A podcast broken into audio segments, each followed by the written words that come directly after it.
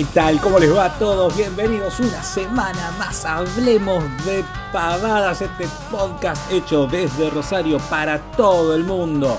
Que obviamente no lo podría hacer yo solo. ¿Quién soy yo? ¿No? Mi nombre es Ever y lo hago con mi mejor amigo que estuvo cumpliendo años por estos días, Juan Catera. ¿Cómo andas, Juan? Hola, Ever, querido. Estamos medio oxidados, me parece, ¿no? Porque hace bastante que no aparecíamos en nuestro ambiente, pero ¿por qué? Porque estamos armando cosas hermosas para ustedes. ¿eh? Aunque no lo crean, ¿eh? Y ya se les digo, vayan ya a nuestro Instagram y fíjense, porque van a tener muchas novedades, ¿o no, Ever? Exactamente, en realidad la gente no sabe.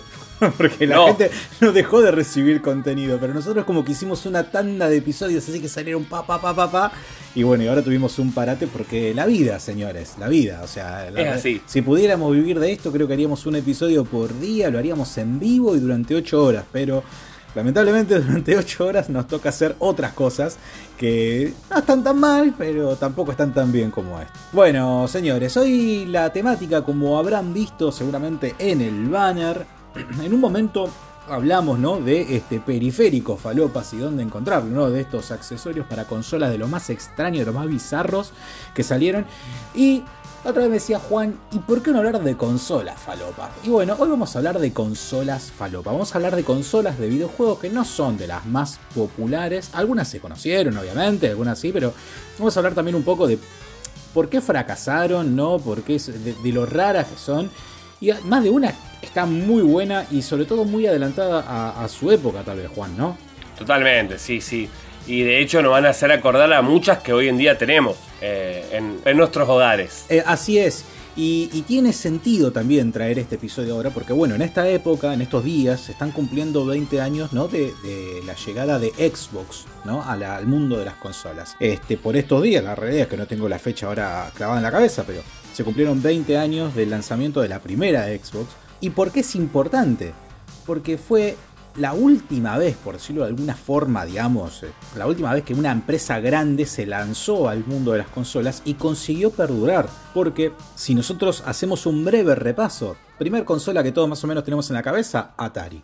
En la época del Atari había, estaba la Coleco, había un montón, la Intellivision, había un montón de consolas, pero todos nos acordamos del Atari. Cuando se viene la, la debacle de Atari, aparece Nintendo. Luego de Nintendo, ahí es, hay una rivalidad, no, está, pero como hay una polarización entre sí. Nintendo y Sega, y no es hasta que llega PlayStation, en la época de los 32 bits, donde surgen un montón de consolas, alguna que vamos a nombrar también ahora, que viene PlayStation, se instala y ya empezamos a ver que el mercado no da para tres empresas. Termina cayendo Sega y el lugar ese vacante de Sega lo termina tomando Microsoft con su primera Xbox, con su primera consola y hoy día todavía Xbox está como marca, como servicio, ¿no? Por todo lo que es el Game Pass. Y también salieron los, los, eh, una información, ¿no? De mercado donde salió Xbox a decir, nosotros en la perra vida ganamos plata con la venta de una consola Xbox. O sea que fíjate hasta qué punto, ¿no? Sí. Es importante que haya, o sea, para que haya una empresa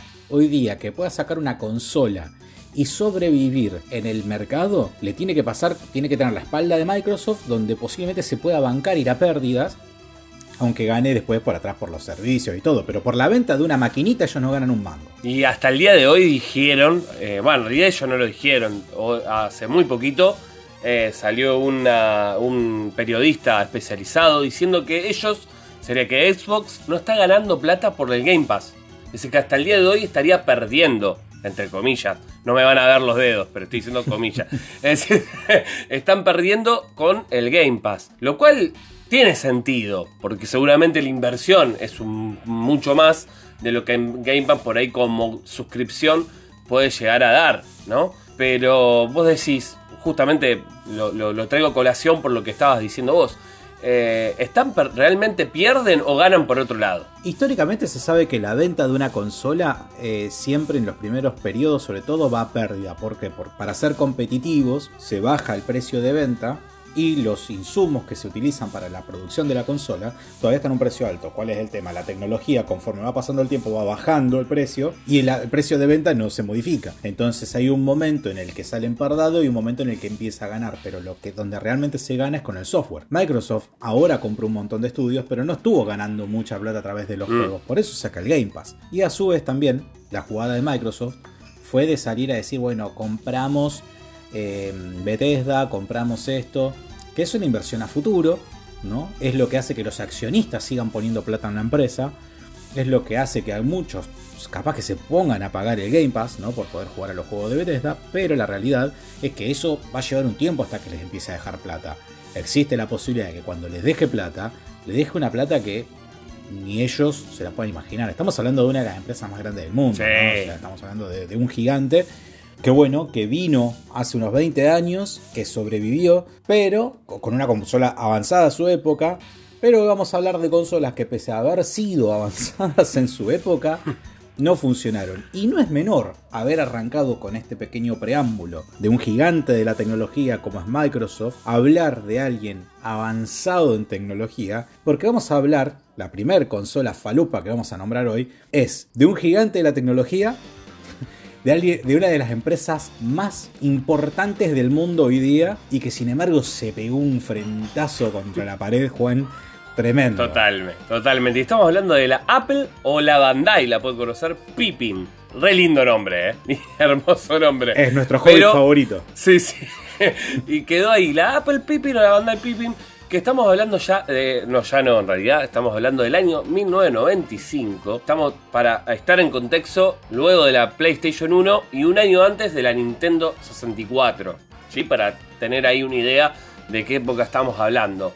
¿Sí?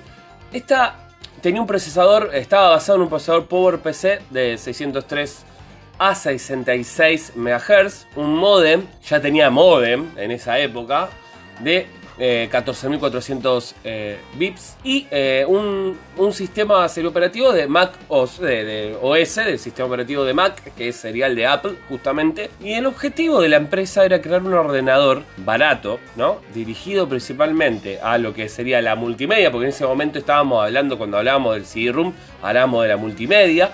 Y estaba basado en lo que es CD, ¿no? El CD-ROOM. Y especialmente era para juegos que tenían la idea de que estén las computadoras en red. Entonces, como decíamos, dispone de este CD-ROOM de 4X. En ese momento, los que tenemos esa, eh, una edad más o menos, que nacimos entre en el 80, principio del 80 por ahí, nos vamos a acordar de lo que era la multimedia. Era estos CD-ROOM que venían bien, bien, bien rústicos en ese momento.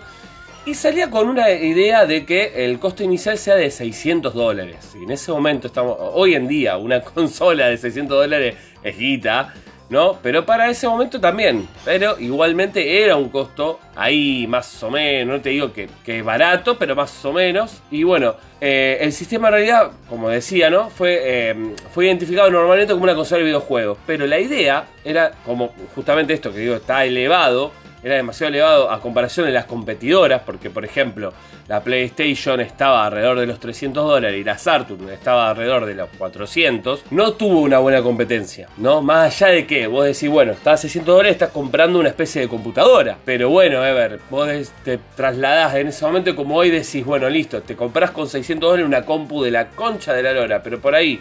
Por, cuatro, por 300 dólares tenés una PlayStation 5. ¿Qué te comprarías? Sí, no, además, a ver, Apple siempre fue, siempre fue caro. Apple no es caro ahora porque está de moda. Apple siempre fue un producto premium, un producto caro y con un, digamos, un usuario muy definido que es el usuario que trabajaba para diseño, son computadoras muy específicas. Esto, como vos bien dijiste, Juan, era una computadora con funciones, digamos, adaptadas para el gaming, que de hecho ni siquiera la quería comercializar Apple. Apple la agarró y dijo, mira, tenemos esta cajita, que es una computadorcita chiquitita, alguien la quiere utili- alguien la quiere comercializar, bueno, Bandai la agarró, la compró y dijo, bueno, nosotros la comercializamos como una consola, bueno, y salió a la venta. El problema cuál tenía, que por 600 dólares y lo que ofrecía a nivel hardware era demasiado limitado como computadora. Y a sí. su vez, como consola, también era demasiado acotado, con una PlayStation que había salido un año antes en Estados Unidos y que salía la mitad. Bien, y que, ya sa- y que tenía de trasfondo a Sony. Y con una Sega Saturn que si bien no fue la mejor consola de Sega, tenía la marca. Ni hablar que hay mucha gente que estaba esperando la Nintendo 64 que saldría un año después. Entonces, este, era medio inevitable que se pegara un, porrazo esta, esta consola. Totalmente, como vos decís, tenemos que estar hablando, bueno, igual fueron si hubo varias Pippin que fueron manufacturadas y su producción terminó siendo limitada, ya que justamente por lo que decís vos, algo chistoso, es decir, hubo, había más teclados y modem producidos del sistema de lo que fue la, consola, así que eh, algo raro, ¿no? Y, terminó siendo una consola que, eh, debido a la aparición, como decías vos, tarde a la generación de las otras consolas en 3D y a tener una, una potencia no tan generosa, eh, terminó siendo delegada y, desde este año que estamos hablando, 95 al 2006, eh, no, perdón, al 97 ya no, no fue, eh, ya está, fue olvidada. De hecho, en el 2006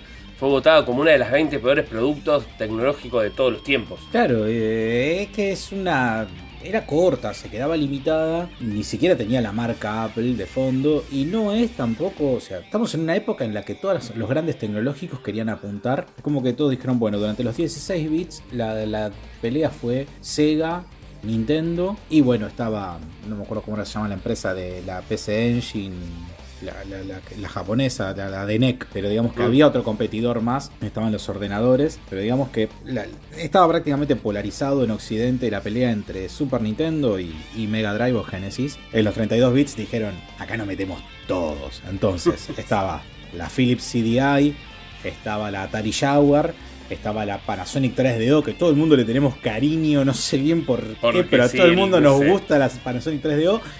Y en el medio, y se mandaron estos también. Igual la vemos, viste, eh, estéticamente y es una, la, justo estábamos hablando antes de grabar, y es una Xbox. Vos la, la Xbox de vieja, ¿no? Eh, es una mezcla entre una Xbox, una Saturn. A ver, es lo que debería ser una consola en esa época.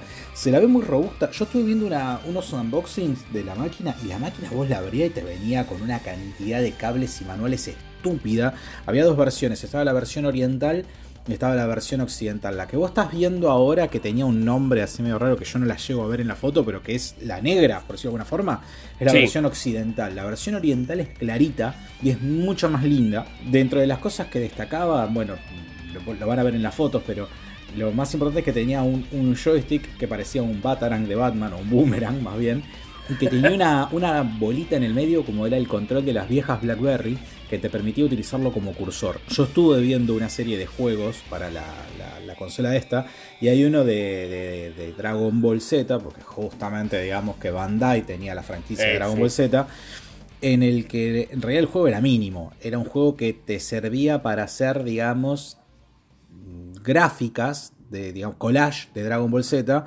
donde vos te metías y podías elegir un fondo, un personaje, un, un gesto, agregarle un dibujito, todo, y te ibas armando como una especie de gráfica, como un collage, como un póster. Y mm. para todo eso se valía de un cursor, y el cursor se manejaba con la bochita, justamente. un mouse. Este, como un mouse, exactamente, así es. Eh, es una consola que, bueno, qué sé yo, fue la tiraron. Si funcionaba, funcionaba, pero la realidad es que fue un fracaso de ventas rotundo. Y más, o sea, estamos hablando de que fue en, la, en pleno auge de la PlayStation no, tenía chances esta cosa. Y bueno, y ahora nos vamos a pasar de consola. estamos hablando de consola, vamos a ir a una portátil. Y una de las podríamos decir, primeras portátiles. La primera portátil. Ahí está, eso. Quería que vos me lo asegures. Ahora, ahora va a venir alguno, seguramente. Ojalá, ¿no? Porque eso significa que hay gente que no da bola. este, y viene y dice, no, porque la primera portátil la hizo un ingeniero para eh, Yankee en el 64, ¿viste? Y era un, un camión, ¿viste? con válvulas. Sí, sí, hoy, Pero bueno. La primera consola portátil comercializada en el mundo fue la Atari Lynx. La Atari Lynx es una consola que hoy sería más grande que una Switch, con una pantallita infinitamente más chica que la Switch, ¿no? Eh, el tema es así, había una empresa que se llamaba Epix que se dedicaba a desarrollar hardware y tenía muchas ganas de hacer una consola portátil, pero Epix estaba con las cuentas que no le estaba dando bien, o sea, no, no, no estaban bien, no estaban muy solventes que digamos. Entonces va al CES, antes del E3 existía el CES, todavía existe el CES, el Consumer Electronic Show de Las Vegas, van ahí y le dicen, bueno, mira, nosotros tenemos esta idea, queremos hacer una consola con pantalla color, así, así, así. Bueno, Atari me dice, yo te lo banco el proyecto, yo te lo, te lo agarro, yo te lo financio, yo te hago la promoción, te hago la distribución, esto, esto lo otro. Y le ponemos Atari. Bien, en primer principio se iba a llamar eh, Handle Game, una cosa por el estilo. Bueno, cuestión de que esta empresa Epix, con X al final no es la Epic que conocemos ahora, sino que es Epix, nada, te quiebra, se va a la lona y Atari se hace con toda la marca, digamos, y todo el desarrollo de esta consola y saca esta máquina que era una especie de híbrido entre los 8 bits que veíamos por ese entonces, acordate, año 89. Bien, si bien estaban por ser las consolas de 16 bits, yo te estoy hablando que vos tenías en tus manos, en algo que no te entraba en un bolsillo, en algo que no te entraba, en algo que lo tenías en una mochila, porque era portátil. Era un socotroco, no importante. Sí, como los primeros celulares, ponen. Tal cual. Bueno, vos te podías llevar una consola que rozaba entre los 8 y los 16 bits, con una pantalla color, usaba una cantidad estúpida de pilas, usaba, si no me equivoco, unas este, 8 pilas o 6 pilas más o menos. Sí, más o menos, 6 pilas. Y duraba 5 horas. Y te duraba 5 horas en el mejor de los casos. Ahora, salía un huevo, salía 180 dólares. Pero bueno, era la posibilidad de jugar juegos, digamos, a nivel este, portátil, color, de una forma en la que todavía no la habías visto nunca. El, problema de esta consola principalmente fue que en el 89 sale esta consola a la venta y que ahí mismo, pero en Japón, estaba, sale a la venta la famosa Game Boy. La Game Boy utilizaba pantallas recicladas, por decirlo de alguna forma, porque usaban la tecnología de los, relojes ¿no? viejos ¿no? Que, que se utilizaban, pantallas monocromo que hacían que las pilas le duraban una eternidad a comparación de esto y que además Nintendo tenía más fuerza de negociación para con los estudios. Entonces conseguía tener exclusividades que eh, Atari no podía conseguir. Entonces la mayoría de los, claro, entonces la mayoría de los juegos de Atari, que es Atari Lynx, que algunos eran muy muy buenos, no podían ser juegos de licencia o no podían ser juegos desarrollados por las mismas empresas que utilizaban, que salían en eh, Nintendo, que era por ese entonces la, más importante, o en la futura eh, Game Gear. Cuando hablamos de que este, era, estaba como entre los 8 y los 16 bits, ¿por qué lo decimos? Bueno, tenía un chip de 16 bits, pero el CPU que tenía era de 8 bits, ¿bien? Entonces esto hacía de que la imagen cuando uno vea las pantallitas, cuando uno vea los gameplays, después si podés Juan subirte en la versión audiovisual algo para que lo puedan ver, hace que se vea como un intermedio. No se veía tan básico, básico como se veía la familia. Se veía como los primeros juegos de la Mega Drive, más o menos. Los tipos que estaban atrás de estas consolas, además, no eran unos que se tiraron el lance para hacer consolas. Eran los que habían hecho la Amiga, la PC. Ah, Entonces, la consola realmente era muy avanzada. Y dentro de las cuestiones falopas, porque acá no estamos hablando tampoco tanto de consolas que la pegaron o que fracasaron tenía algunas funciones un poco particulares, un poco avanzadas para la época. Entre ellas, era que una de las primeras consolas que se desarrolló básicamente para el público ambidiestro. Porque, si bien tenía un direccional, botón A, B, el, Start, el Select, por decirlo de alguna forma y todo, tenía un botón que te llamaba Flip, que te permitía agarrar la consola y como vos la tenías, la dabas vuelta a 180 grados y la podías usar al revés. Entonces permitía que la gente, los zurdos, puedan jugar con la consola. Una accesibilidad. Accesibilidad en el gaming en 1989 de mano de una empresa que desapareció prácticamente, que es Atari. Además, permitía juego en línea, Juan. Esta porquería te permitía que jueguen en línea mediante la conexión por cable hasta 16 jugadores. En la práctica no hubo ningún juego que llegaba con 16, lo máximo eran 8. Pero bueno, a ver, estamos hablando de 1989. Después esta máquina tuvo una sucesora, ¿no? La Atari Lynx 2, la Atari Lynx 2 es un poco más chiquita, es más parecida a una Game Gear, por de alguna forma, con eh, mejor autonomía, duraba un poco más las pilas, empezaron a salir accesorios para hacerle sombrita para poder jugar al rayo del sol y distintas cosas como salían por esa época. Hubo juegos hasta el 90 y pico largos para la Atari Lynx, pero bueno, la realidad es que la falta de franquicias hicieron que por más que la consola haya sido muy avanzada, por más que la consola haya tenido mucha accesibilidad, por más que haya sido una excelente pieza de hardware, se la terminó comiendo. La Game Gear te salía con un Sonic o con una Street of Rage y no era para nada. Y imagínate que la Game Boy tenía, este, por ejemplo, a los juegos de Super Mario Land o tenía al Pokémon. Por decirte que, bueno, Pokémon ya era lo último en el 90 y pico, pero tenía juegos, digamos, que eran fuertísimos. No había forma de, pelear contra eso. Pero bueno, allí fue la Atari Lynx, una gran consola falopa, mm, difícil de encontrar, difícil de ver. Pero bueno, qué sé yo, este, nuestros cariños a la Atari Lynx. Y allá se fue. Bueno, y ahora voy a ir un poquito, ¿no? Eh, adelantándonos en el tiempo. Y para ponerlo en contexto tenemos que irnos al 2003, donde todavía no existía tanto los smartphones. Y acá te mostraron una empresa muy importante en su momento, que yo hoy en día te podría decir que no sé si no existe, pero nada, sabemos que existe. Y seguramente hay teléfonos, pero ya hoy en día no, no, no, no está muy vigente. Y es Nokia, que en su momento era una genialidad, ¿no? Y nos salió con una consola, aunque vos no lo creas, también portátil, y era la N-Gage. La N-Gage, ni nada más ni nada menos, era una consola que en el 2003, como te decía, no estaban todavía tan. no, no existía eh, lo que hoy en día conocemos un smartphone, que es el celular que hace todo. Y dijeron, bueno, vamos a ver si metemos eh, esto del gaming en el medio del teléfono. Y si ustedes lo ven, la verdad que es hermoso. Porque van a ver una especie de, cosa rara de entre teléfono y consola. Eh, que bueno, que mm, realmente es recontra falopa, porque si lo ven es no queda ni un teléfono ni una consola, porque no era eh, es totalmente eh, no, no, es natural para jugar eh, como era como estaba planteada. Y tampoco era natural para hablar porque cuando vean imágenes ustedes van a decir bueno o sea vos agarras un teléfono olvidémonos de ahora que todo es pantalla táctil no pensemos en cómo eran los teléfonos antes. Vos tenías un teclado como si es un inalámbrico hoy. Tenés una pantallita tenés un teclado un botón un cursor y te lo pones así. Bueno, la Engage, con la Engage, si vos querías hablar de teléfono, la tenías que usar de canto. O sea, no te tenías que apoyar los números contra el cachete para hacerlo más cosa. No, no. La tenías que poner de canto, onda de que todo el mundo viera que tenías una empanada de botones en la oreja. y, cómo, y, cómo, y cómo funcionaba. Era rarísimo por eso. Y también eran raro porque como teléfono, que la pantalla tuviera esa orientación, que es más bien tirando a vertical que horizontal, ponele, porque en esa época las pantallas eran así. No, estamos hablando de época de teléfono con tapita.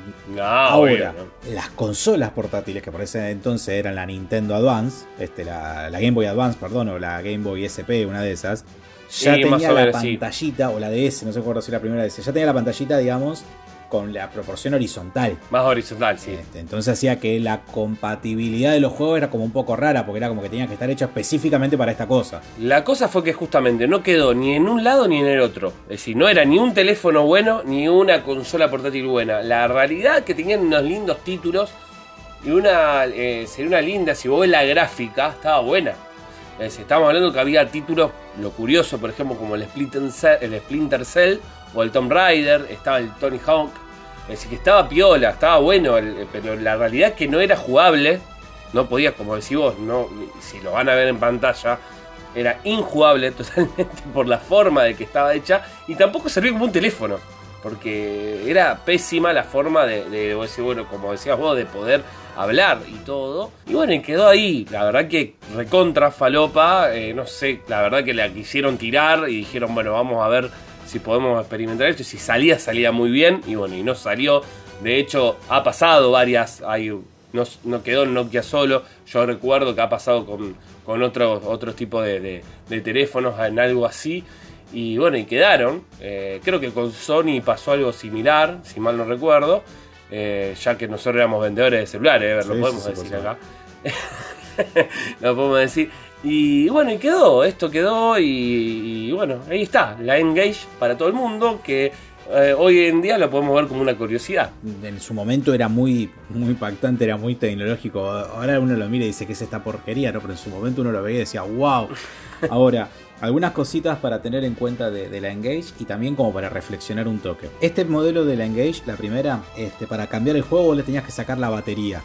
Porque el, para poder sacar el cartuchito de juego era como una tarjeta de memoria SD, SD normal, pero te, te venía trabado por la batería, entonces tenías que desarmar el teléfono para sacar un juego. Después sacaron una segunda versión del Engage, donde no hacía falta hacer eso, que era un poquito más chiquito, pero bueno, igualmente fue un, fue un fracaso. Y después la marca Engage perduró unas, un tiempo más, no sé si uno o dos años más, ya como la plataforma de juegos de Nokia, digamos, para celulares. Pero vamos a ver que esta situación de el celular preparado para jugar, es algo que no cuaja en la gente, es algo que no, no termina de encajar. ¿Por qué te lo digo? El celular de Sony, había, ¿te acuerdas que había un Sony PlayStation en una época? Que se corría para un costadito y todo. y si bien hay mucha gente que lo tuvo y dice que era muy bueno, la gente es como que quiere una consola portátil o quiere un celular. Y que el teléfono te sirva para jugar, perfecto. Pero la idea de te doy una consola para que hables por teléfono, no encaja. De hecho, vamos a ver que hoy día todo el mundo juega con celulares. Sin embargo, eh, Lenovo sacó hace muy poco tiempo atrás un, celular específicamente abocado al gaming. Y está bien, tiene refrigeración, tiene qué sé yo qué mierda, tiene dos baterías, tiene un montón de cosas. Pero la gente si puede va y lo va a comprar un iPhone y lo quiere jugar en un iPhone. No quiere estar jugando, en, no se va a gastar. O sea, si tiene que gastar 1200 dólares en un celular, se va a comprar un iPhone y va a decir que lo corra como lo corre, no se va a ir a comprar un celular gamer. Es como que son dos cosas que todavía nadie encontró la forma. Sí, sí, todavía no, está, no encontró la vuelta. Porque creo que no sé si MSI no, alguna de estas empresas también habían sacado en su momento un celular. Sí, sí, hay, hubo varias. Bueno, la, Nvidia Shield, ¿no? La tablet de Nvidia también. Y es como que. Mm, sí, sí, son cosas que quedaron ahí. Y bueno, y esto fue una de las primeras cosas ahí raras. Este fue uno de los primeros trompazos de Nokia, en una época en la que era el, el dios. Nokia era una, cosa. Sí, sí, sí, sí, totalmente. Así que bueno, si te parece, Ever, vamos a la siguiente, que, la vas a nombrar, la nombraste anteriormente, y es la, famosa Sega Nomad. En realidad nombré la antecesora, nombré a la, a la Game Gear. Ah, es verdad. Que la Game Gear era una. Esta, esta consola que vamos a hablar ahora es una consola falopa, se la considera un poco falopa también porque era raro el planteo que nos, que nos traía.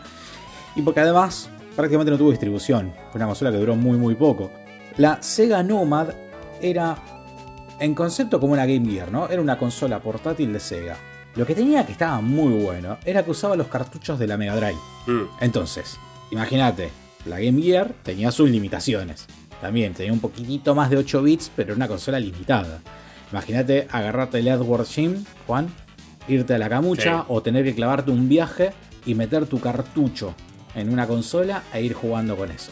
Buenísimo, tenía un solo problema te duraba dos o tres horas como máximo la pila porque te la recontra reventaba.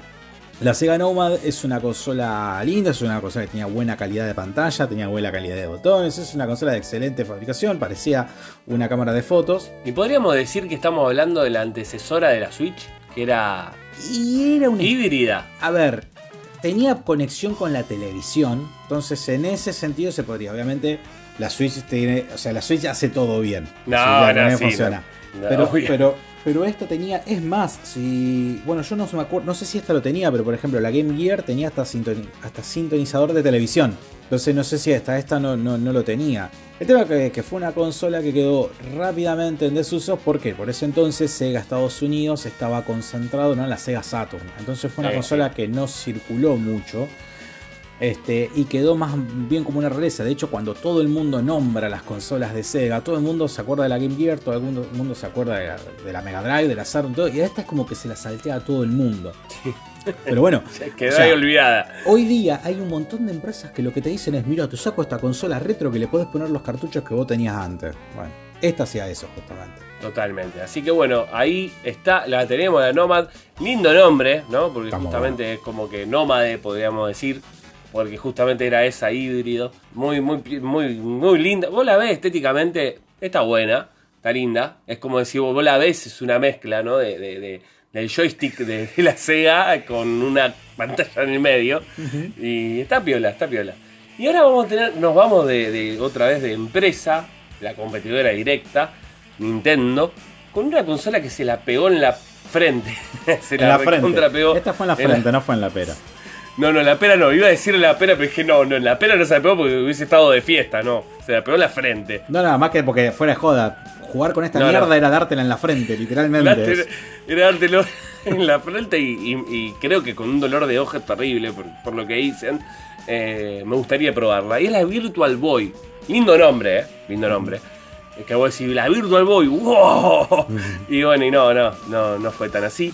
Eh, fue la consola que en 1995, ¿no? Estamos en una época, ¿no? Muy ahí. Creo que le erraron de, época y, quisieron como innovar como siempre hace Nintendo y no, la, no le pudieron dar. y es tratar de, comercializar con la, una de las primeras consolas capaz de mostrar gráficos en 3D, ¿no? Y fue esta, ¿no? En virtual, modo virtual. Cuando vean la consola se van a dar cuenta, ¿no? Es una especie de, de, casco, por decir, un visor, en realidad, ¿no? Con una. Mm, con un joystick medio raro, es muy falopa. Esta, esta buena y re falopa de verdad.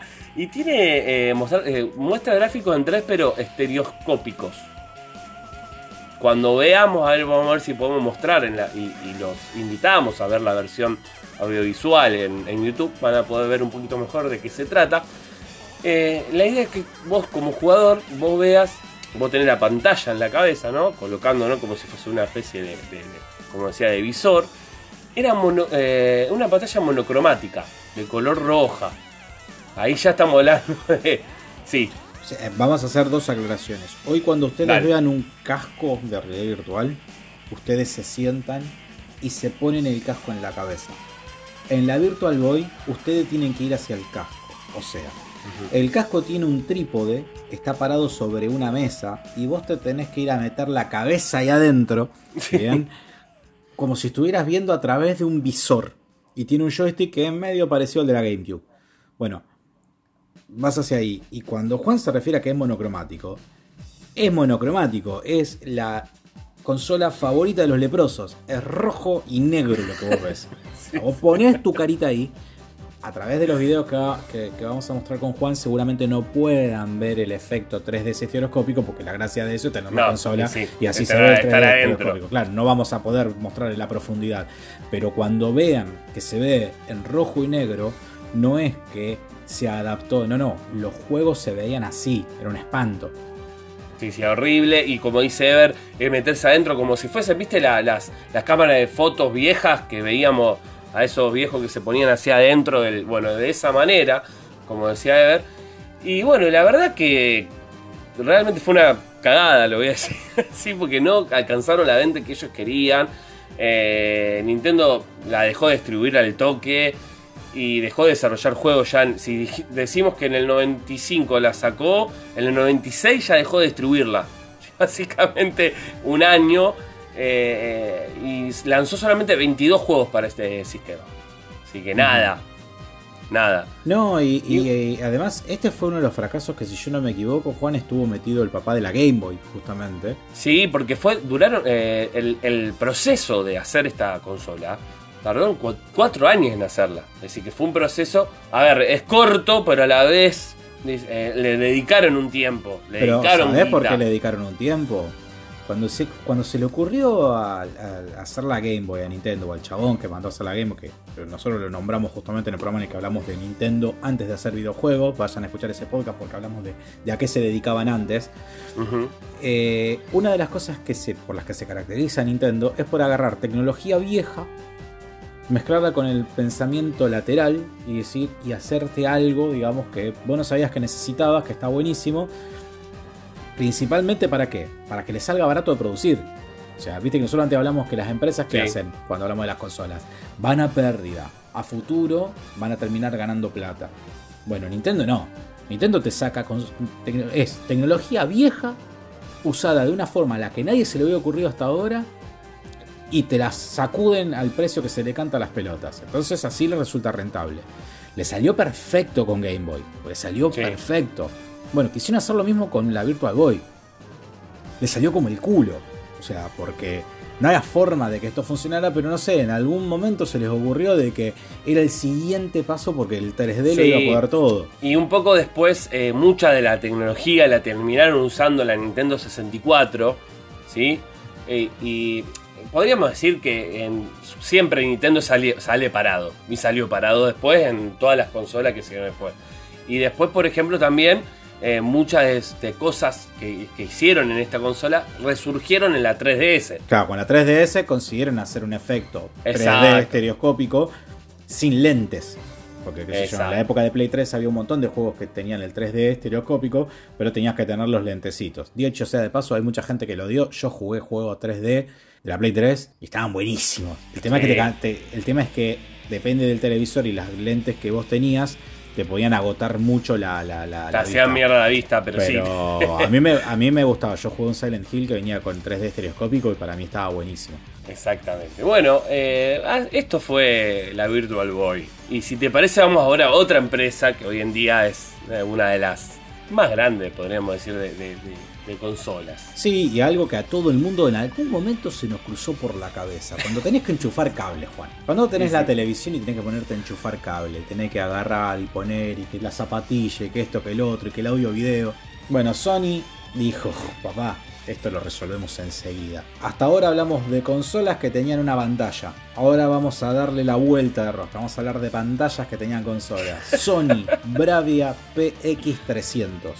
Este televisor tenía una Play 2 encajada. Hermoso. ¿En dónde? La tenía en la peana.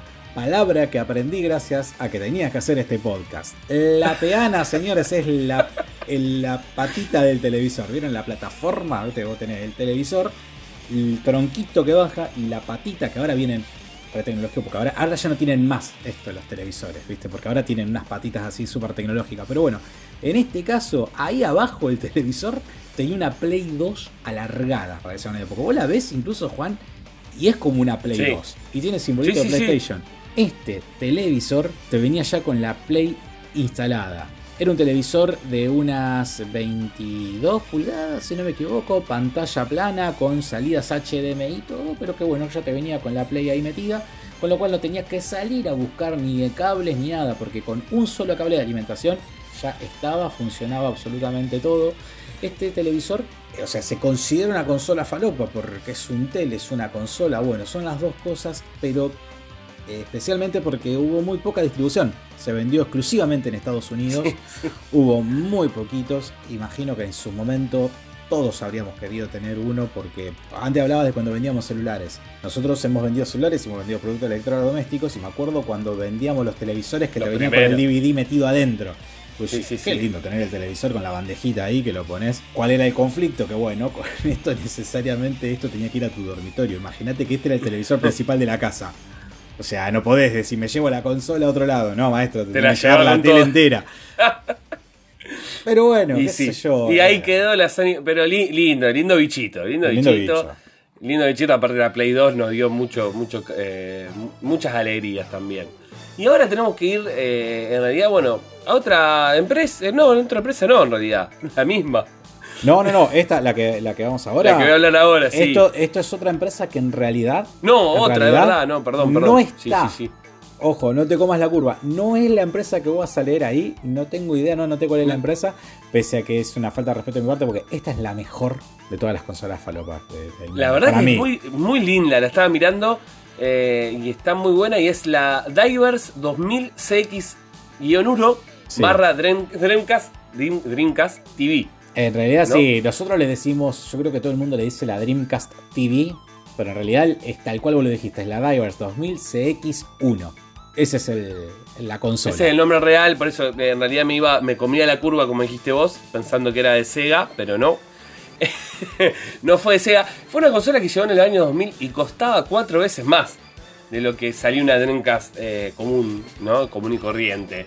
Algo que obviamente afectó a lo que sería la venta de este producto hermoso, porque si lo ven, no es una especie de computadora eh, como una Apple, ¿no? De las primeras que, que salían con todas esas cosas raras ahí, pero peor todavía, porque parece un Teletubby. Es, claro, es, es un marcianito. Es, eh, en realidad, a ver, está puesto acá porque sigue con la temática de la consola anterior. Anteriormente hablamos de un televisor que vino con la Play 2. Bueno, esto es un monitor que funciona como televisor, que tiene una Dreamcast metida adentro y que tiene forma de marcianito. ¿Por qué? Porque tiene patitas, porque tiene antenitas, porque en el video van a ver que atrás tiene una forma de marcianito. Y está buenísima. Bueno, y tenía teclado, Y tenía, venía bueno, obviamente, Con tenía teclado. como si fuese una PC. Y, y tenía las luces de lo que hoy en día podría ser una computadora de gamer común y corriente, ¿no? Que hoy en día ves llena de luces, también la tenía Claro, esta tenía CX. los, las partes de los costados eran transparentes y cuando vos pasabas del modo televisión al modo CX, que en realidad era el modo Dreamcast, porque arriba Vos apretabas un botoncito, se abría la compactera, ponías el juego de la Dreamcast con el control remoto o con los controles desde, la, desde arriba de la pantalla. Vos seleccionabas el modo CX, el modo CX era el modo Dreamcast y ahí empezabas a jugar. Te venía con un control de Dreamcast, con una tarjeta de memoria de Dreamcast, te venía con un teclado y te venía con una cámara, porque otra de las funciones que tenía esta consola televisor era que además te podías conectar a internet y te venía con un software que te permitía hacer, o sea, conectarte a internet, visitar páginas y a su vez hacer, videoconferencias. Exactamente. La marca es, es coreana, no tengo yo la marca acá, Juan, pero la marca es coreana que fue y le dijo a Sega, toma, te pago toda esta torta de plata, me dejas meter tu consola dentro de un televisor y Sega la Y la dejaron. Ah, se le pero bueno, no, no fue Sega, justamente, pero bueno, ahí va. Eh, puede ser conocida como la Dreamcast TV. Eh, un poco también lo que hablábamos de Sony, de la Sony Bravia.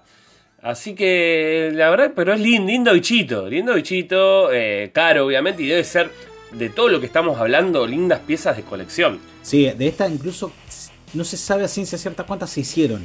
Eh, yo leí por ahí que se habían hecho 200 nada más. Ah, no sé cuántas se hicieron, pero son muy muy caras. Este, incluso mm, o sea, son compatibles con todos los, los este, periféricos de Dreamcast. O sea, estaba hecha con mucha gana. Salía un huevo. Y hay que ver también algunas de las cosas de estas si funcionan. Porque nosotros hablamos de todas estas mm, porquerías. Y por ejemplo, el otro día estaba mm, viendo, mm, documentándome justamente para, este programa. Veía que el Atari Lynx todavía funciona. Hay muchas Atari Lynx que todavía le pones pilas y arrancan. O sea, eh, estaban hechas, digamos, como para que duren mucho. Hay que ver si esto hoy día de las que habían cuántas pueden llegar a funcionar. Pero la realidad que de todas estas me parece. Porque a su vez es rara, o sea, no, no, no. El, televisor Sony no deja de ser un televisor pantalla plana, es, un monitor con una play enchufada abajo. Ahora, esto es rarísima, más que la Dreamcast, ¿no? que para mí es una de las consolas más lindas de la historia. Eh, hablando de tele, ¿no? Era eh, lo que decíamos en su momento el plasma, ¿viste? ahora se dice LCD. Claro. Pero te acordás que antes vos decías. Ahora se dice LED o QLED o LED, lo que sea. Sí. Eh, no, voy a no, tenés, tenés un plasma, ¿viste? El plasma, eso ya de viejo, ¿viste? De viejo como nosotros, estoy diciendo. Sí, ahora pienso en plasma y pienso en COVID, perdóname. Exactamente, sí. Por eso lo decía. Pero bueno, por eso el, cambio. Y ahora vamos por la última. Eh, te voy a dar el pie. Y es eh, muy lindo, muy lindo el nombre. La Tiger Electronics. Tiger Electronics, que en realidad es una fábrica. Que sigue estando. Sigue estando porque Tiger Electronics en realidad es una, un fabricante de juguetes, por decirlo de alguna forma, ¿no? De artículos de entretenimiento menores. Pero que este, se metió en el negocio de las consolas pero no quiso jugar en las grandes ligas, no quiso hacer la gran Apple con la Pippin o la Philips con la CDI, no, no, no. Tiger fabrica la evolución de lo que serían los viejos Game ⁇ Watch de este, la Nintendo. Es una compañía estadounidense que se fundó en 1978 y este, se dedican a hacer estos pequeños juegos que son consolitas chiquitas que tienen un juego como los Game Watch, como les decía, pero con un acabado gráfico mucho más importante. Porque los Game Watch de Nintendo, si ustedes se acuerdan, por ahí eran monocromáticos. Justamente Muy era, como la, era como la Game Boy, era monocromático. Bien, eran relojes, pantallas relojes adaptadas para hacer los juegos.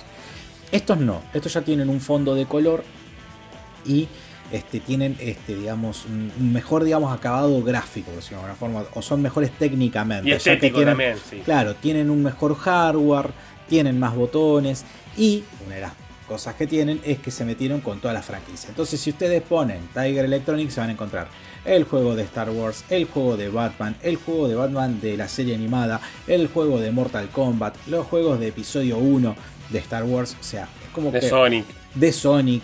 Ya les digo, y, a su vez los hacen como customizados, los hacen como con una ondita, mm. no, no es que es un cuadrado con el cosa, no, no, lo hacen como customizado. Eso hace que, que exista todavía una vieja experiencia que nosotros teníamos de chicos con los juegos, pero a través de pequeñas consolitas que imagino que si tenés guita y te pones a coleccionar todas estas cosas. Debe de haber un poquito también de eso, porque deben salir los mangos y vos te los vas coleccionando todos. Totalmente. La verdad que bueno, es una linda, linda joyita. De, coleccionismo, ¿no? Muchas de las cosas creo que, que hablamos hoy, de muchas consolas estas, más allá que las llamamos falopa, por ponerle un nombre, porque realmente eh, son raras. Esta no, no, esta justamente la última no tanto, porque la verdad que es, es linda, no es tan falopa. Es falopa porque acá no se ve más, es algo que para nosotros, o sea, Sí. eh, está abandonadísimo. Tal vez allá, por ahí por una cuestión de que los costos son mucho más bajos, tenga sentido seguir fabricándolo, pero para nosotros, o sea, pibe te saca patada en el culo, dame un celular. Eh, no, exactamente ese es el tema. Así que bueno, vamos finalizando el programa de hoy, muy lindo, hicimos un resumen. De hecho, podríamos hacer, eh, teníamos pensado ya hacer un volumen 2, porque hay muchas que quedaron afuera. Hay consolas Eh. que quedaron afuera, hay, hay alguna con base en Android que estoy pensando, porque, Sí, hay, porque hay gente que no deja de... O sea, hay gente que No, le no, encanta no. el fracaso. sí, sí, hay cosas muy raras que la, la vamos a poner en un volumen 2 y eh, eh, los y las invitamos a que pongan en los comentarios si nos están viendo por YouTube o nos manden en Instagram, en arroba hablemos de pavada, de paso hacemos el chivo. Eh, si conocen otra consola falopa que les parece que podríamos haber agregado y la podemos agregar en el volumen 2 de consola falopa de, de- este humilde programa que llamamos Hablemos de Pavadas. Y los invitamos, y las invitamos a nuestro sorteo que estamos hoy en Ever. Estamos metiendo sorteo todos los meses. Y en este caso eh, estamos, nos sumamos con nuestro amigo Sergio de Point, eh, Point and Click Store. Justamente una linda página, una linda, eh, linda cuenta de, de Instagram que, los invitamos a que se sumen. eh, los y las invitamos a que se sumen y que se sumen a este sorteo temático de Monkey Island. Donde estamos sorteando ni nada más ni nada menos que dos cuadernitos, un mousepad, mousepad, un- una moneda 3D y dos mini print que serán mini póster de todo temático de Monkey Island. O sea, ¿Qué más eh, querés? Y además, ¿qué tenés que hacer, Juan? Te tenés que meter, seguirnos a nosotros, seguís a Point and Click, te ves un- eh, todo nuestro contenido, que aparece todo por Instagram, además te ves todo lo que sube también Sergio de Point and Click, que además de, de ofrecer productos y de vender productos, es un gran conocedor de todo lo que son juegos de este, aventuras gráficas. Es un buscador, además de, juegos, es uno de los que se mete en el barro a buscar y sabe bocha, o sea que además te nutrís un poco de, información. Y nada, y etiquetas son para mí, y dale, metete y te podés llevar estos premios que están buenísimos, son de excelente calidad. Vos ya tenés unas cuantas cosas de point and click, así que nada, buenísimo. O sea, métanse en eso. Está bárbaro. Y ya, eh, guiño, guiño, miren el programa que viene. Miren y escuchen el programa que viene. Guiño, guiño, nuevamente. Chan, no vamos a decir más nada al respecto, salvo que estoy viendo acá si te querés comprar una Atari Lynx, Juan. ¿Cuánto? A mí me pasa cuando hago estos programas que después empiezo a mirar. Mira, una Atari Lynx usada, y obviamente esto. Sí, la chiquitita, sí, sí. la chiquita, la que va, la posta, con su funda original y todo, nada, 60 lucas. Ah, 60 hermoso. lucas. Una. Switch. Los, una juegos, Switch. los juegos están entre 2 y 4 lucas, sin caja. Ah, sí, tranqui. Sí, sí, Así sí. que bueno, bueno, Ah, Ever, esta estamos, damos por finalizado este, Sí, terminamos. est- este programa. Eh, y sí, está para. Generalmente terminamos estos programas así y ya queremos una consola de este tipo. No sé para qué, pero la queremos. No, así que no bueno, eh, muchas gracias si llegaron a este momento. Como decimos siempre, eh, nos, nos ayuda muchísimo siguiéndonos en nuestras redes, en arroba de pagada. Estamos en Twitter también. Estamos en YouTube, que ahí subimos esta versión en audiovisual. Y también eh, hacemos entrevistas eh, todos los domingos a las 7 y media. Y eh, también nos ayuda mucho si quieren colaborar con nosotros en la app Cafecito.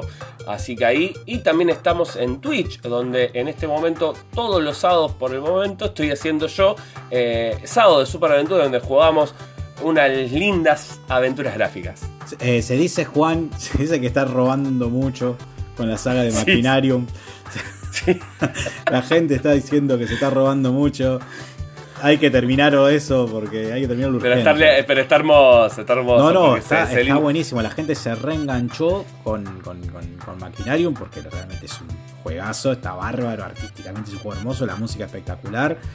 Pero bueno, hay una polémica. Hay, una Hay que polémica. terminarla. Para los que quieran saber cuál es la polémica, vayan a verse los Vayan streamings. Este, y bueno, ya dentro de poco arrancaremos con, con algún juego nuevo. Bueno, gente, nada más, con eso los dejamos por esta semana. Esperamos que hayan disfrutado del programa. Gracias por la banca de siempre. Este, los leemos en los comentarios en YouTube, los leemos en los comentarios en Instagram. Y bueno, nada, mi nombre es Ever. Mi amigo Juan, acá, les deja también su saludo. Un abrazo grande. Nos vemos. Chau, chau.